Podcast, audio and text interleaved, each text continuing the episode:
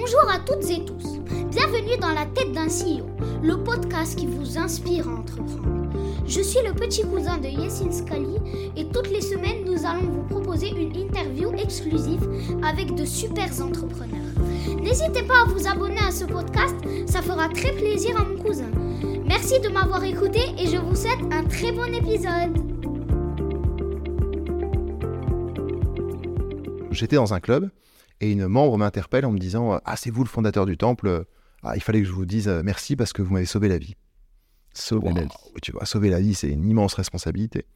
Euh, c'est la plus belle fierté. Pourquoi? C'est une des Bah, plus belles phrases que tu as entendues? Ouais, en fait, en tout cas, de permettre euh, que, que de faire euh, rentrer la boxe dans la vie euh, des gens pour qu'ils se sentent mieux, euh, moi, je le constate tous les jours et j'en suis hyper fier. Donc, c'est pour ça, d'ailleurs, c'est un moteur très fort, c'est qu'on veut proposer la boxe son meilleur jour pour que euh, bah, qu'elle elle puisse être pratiquée. Alors, du coup, pour revenir sur, Ouais. sur ce- sur ce cas-là, c'est une personne qui était en surpoids suite à un drame euh, familial.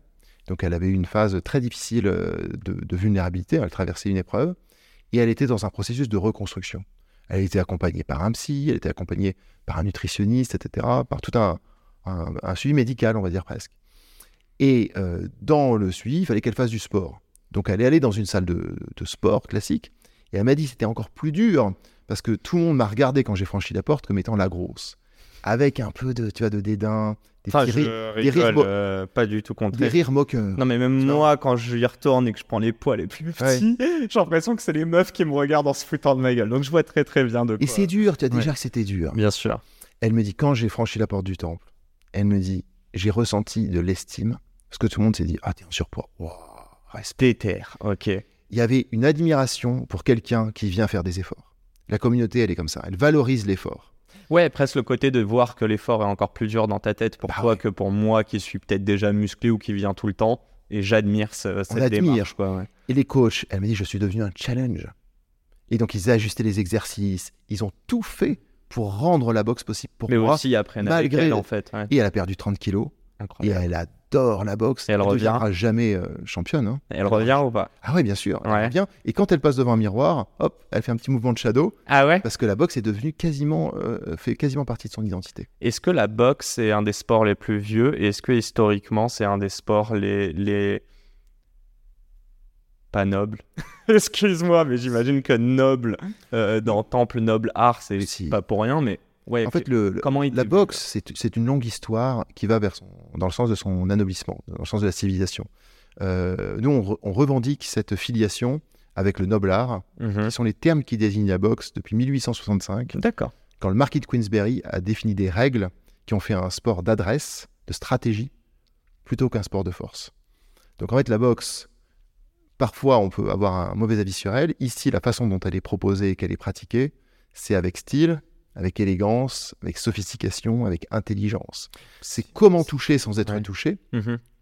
C'est comment travailler son corps pour être parfaitement à l'aise, rapide, vif.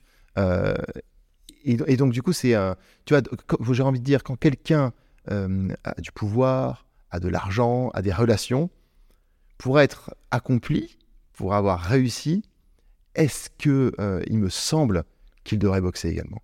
Tu vois, qu'il devrait pratiquer de la boxe, et là, t'as tout réussi en quelque sorte. Il reste quand même un Ouais. ou deux petits sujets. Déjà, le dernier est hyper important pour moi. Euh, Allez, spoiler, bien sûr que je vais m'inscrire à, à cette salle ou à une autre. Pourquoi les gens devraient le faire et pourquoi, euh, pourquoi le début d'année est important? Pourquoi c'est un bon timing, tu dirais? C'est un bon timing parce que c'est le timing des résolutions et il faut en prendre. Je pense qu'il y a des momentum comme ça qui te permettent de dire allez, je prends une décision qui va euh, améliorer euh, l'année à venir. Et donc moi, je te souhaite, Yacine, de t'inscrire au temple parce que ici, on t'aidera à tenir ta résolution. Si ma résolution, et souvent c'est le plus dur, hein, c'est qu'on se met des objectifs un peu trop hauts et qu'on a du mal à les tenir, est-ce que euh, je vais aller plus loin? Est-ce Ouais. que quelqu'un qui vient, qui fait une séance et qui n'a pas aimé, il peut se faire rembourser ou, il- ou pas? Euh, non. Ok, Euh, c'est premier mois qui paye En fait, directement. c'est-.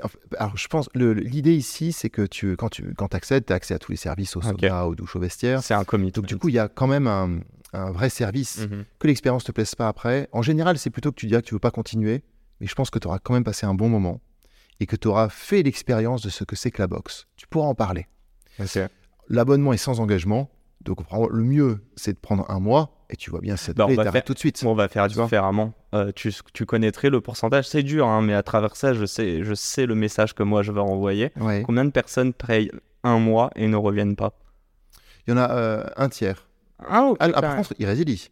oh oui, il y a Parce que dans la plupart des salles, en fait, le modèle des salles de sport, c'est que tu as des personnes qui euh, payent sans venir. Évidemment. Nous, euh, Euh, tous les membres sans viennent, engagement, comme c'est sans hein. engagement. On a- exactement. Mais il y en a quand même, ok, donc ils viennent. Ça se joue sur le premier mois. disent c'est pas pour eux. mois, ça leur correspond pas. Et tout va bien. Euh, D'ailleurs, les membres ont une faculté de parrainer leurs proches. Et, euh, Et c'est bien l'idée, c'est de leur dire viens essayer avec moi ce sport que moi j'aime tant, et on verra si ça te plaît. Et c'est la fin de cet épisode. Si cet épisode vous a plu, n'hésitez pas à nous soutenir en nous mettant 5 étoiles sur les plateformes, en vous abonnant évidemment et en nous laissant des commentaires. Hâte de vous retrouver la semaine prochaine. Ciao